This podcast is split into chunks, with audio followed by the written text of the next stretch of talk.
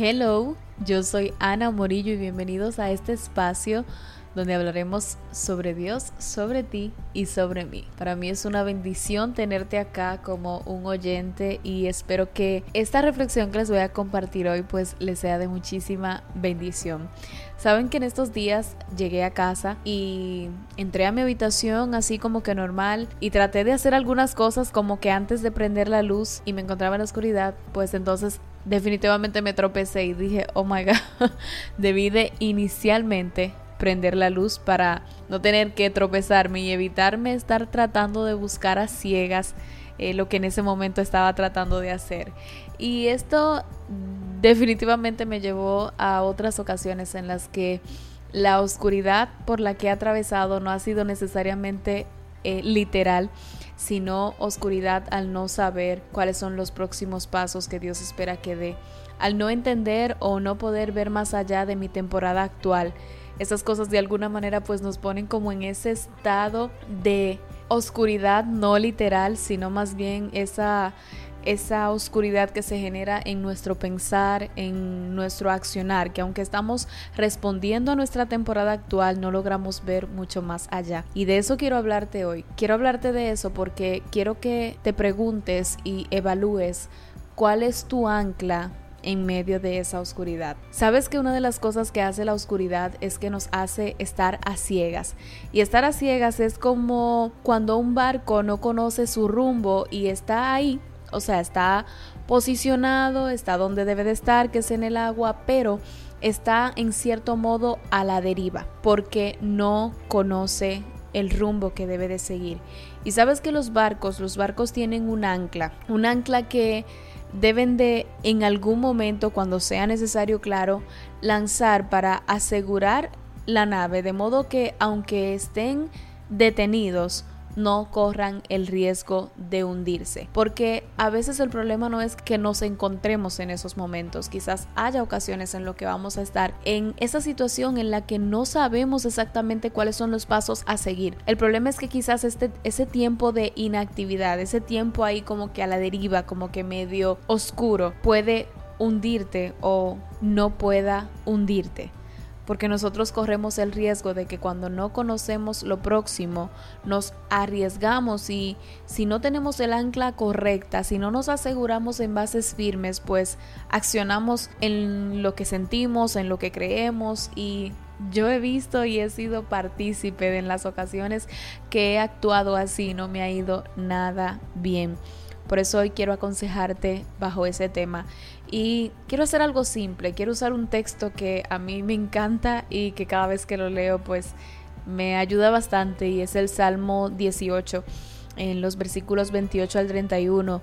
Yo voy a usar la versión que es NBB y dice, Has encendido mi lámpara, has convertido mis tinieblas en luz, ahora con tu fuerza puedo escalar cualquier muro atacar cualquier ejército. Qué grandioso es Él, cuán perfecto en todo, todas sus promesas se cumplen.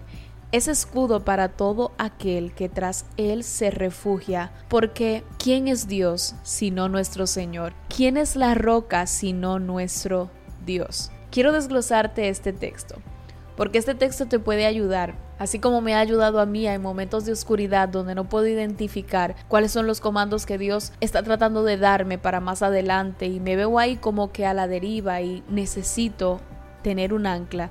Este texto me ha recordado cuál es mi ancla. Y quiero iniciar por el principio, valga la redundancia, en la parte que dice, has encendido mi lámpara. Yo no sé si tú has escuchado el otro texto que la Biblia también dice que lámpara es a mis pies tu palabra y lumbrera a mi camino. Yo definitivamente lo relaciono porque cuando dice has encendido mi lámpara y luego en otro versículo me dice lámpara es a mis pies tu palabra, es como has encendido tu palabra, has encendido tu palabra en mí. ¿Y sabes qué? Yo sé que quizás esto te va a sonar a muy lo común. Bueno, ajá, me vas a decir que tengo que leer la Biblia. Te lo voy a decir, tienes que leer la Biblia. Tienes que fortalecer y volver tu ancla, la palabra de Dios. Porque es la única manera de recibir la parte B de este versículo donde dice has convertido mis tinieblas en luz. Cuando dice has encendido mi lámpara, luego dice has convertido mis tinieblas en luz. Relacionándolo con el otro texto, dice tu palabra, esa que has encendido en mí porque decidí leerla, porque decidí hacerla mía, ha convertido mis tinieblas en luz. De verdad vuelvo y te lo repito, yo sé que parece más de lo mismo, pero no lo es. Yo misma he tenido una semana, esta misma semana que pasó, yo no pude leer la Biblia más que un solo día y así como que de repente entraba la aplicación del teléfono y luego cuando pude leerlo es como que me encontré otra vez con ese alimento directo que uno recibe de parte de la palabra y eso es lo que yo quisiera que la palabra se vuelva para ti. Ahora quiero que veas la otra parte. Dice, ahora con tu fuerza puedo escalar cualquier muro atacar cualquier ejército. Cuando dice ahora, es decir, después que hice esto, después que hice la palabra mi ancla, ahora con tu fuerza, no con las mías, porque en estos momentos de oscuridad quizá no tengo las fuerzas que debería tener y aun si las tuviera no son suficientes, sino con tu fuerza, con la fuerza tuya, esa fuerza que yo puedo conocer porque encendiste tu palabra en mí. Con esa yo puedo escalar cualquier muro y atacar cualquier ejército. Yo no sé si tú te has visto como yo, pero en este tiempo literalmente me he visto frente a muros y frente a ejércitos de cosas, de, de situaciones que me han sacado de mi zona de confort que me han removido, que han probado mis fundamentos. Y es bueno saber que cuando tienes el ancla correcta, tú puedes hacer frente a todo eso. Luego dice el salmista, qué grandioso es Él y cuán perfecto en todo. Todas sus promesas se cumplen. Porque solo cuando tú tienes esa ancla en Dios, tú puedes recordar que hay promesas que Él te ha hecho, que quizás tú no tienes claridad de los próximos pasos que debes de dar, pero hay promesas que Él ha hecho para tu vida. Y esas promesas prometen cosas hacia adelante, que aunque tú no las veas, pues están Luego dice, ese escudo para todo aquel que tras Él se refugia. No hay forma de que tú te refugies en Él si tú no estás anclado en Él. No hay forma de que el barco pueda permanecer firme si no tira el ancla y se agarra de algo más firme, más sólido. Asimismo somos nosotros. No hay manera de que nosotros podamos mantenernos en pie si no nos anclamos a algo más firme y eso más firme es Dios y tu conocimiento sobre Él. Y luego dice, ¿quién es la roca sino nuestro Dios? ¿Y quién es la roca? Dice la palabra en Isaías 26, 4, me parece, entre el 4 al 9 dice, confíen siempre en el Señor porque Él es la roca eterna. Él es la roca, pero tú no podrías anclarte a Él o reconocer eso si antes no lo conoces a Él. ¿Quién es la roca sino nuestro Dios? ¿Qué otra roca crees tú que puedes tener?